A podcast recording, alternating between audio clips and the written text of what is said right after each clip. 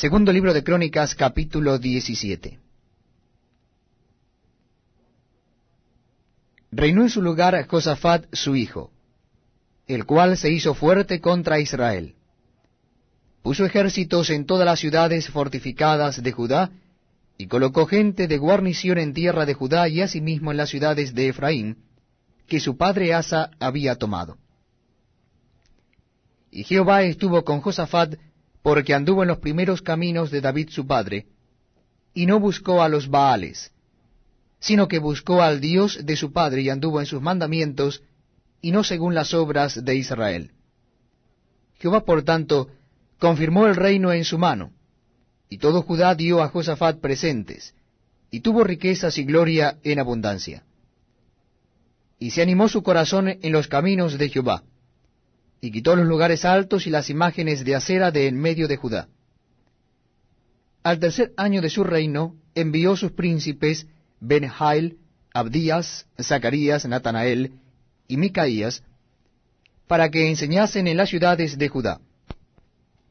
Y con ellos a los levitas Semaías, Netanías, Sebadías, Asael, Semiramot, Jonatán, Adonías, Tobías y Tobadonías, y con ellos a los sacerdotes Elisama y Joram. Y enseñaron en Judá teniendo consigo el libro de la ley de Jehová, y recorrieron todas las ciudades de Judá enseñando al pueblo. Y cayó el pavor de Jehová sobre todos los reinos de la tierra que estaban alrededor de Judá, y no osaron hacer guerra contra Josafat. Y traían de los filisteos presentes a Josafat y tributos de plata. Los árabes también le trajeron ganados, siete mil setecientos carneros y siete mil setecientos machos cabríos. Iba pues Josafat engrandeciéndose mucho, y edificó en Judá fortalezas y ciudades de aprovisionamiento.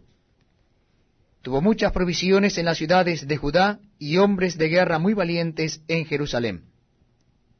Y este es el número de ellos según sus casas paternas. De los jefes de los millares de Judá, el general Adnás, y con él trescientos mil hombres muy esforzados Después de él el jefe Johanán, y con él doscientos ochenta mil. Tras este, Amasías, hijo de Sicri, el cual se había ofrecido voluntariamente a Jehová, y con él doscientos mil hombres valientes. De Benjamín, Eliada, hombre muy valeroso, y con él doscientos mil armados de arco y escudo. Tras este, Josabad, y con él ciento ochenta mil dispuestos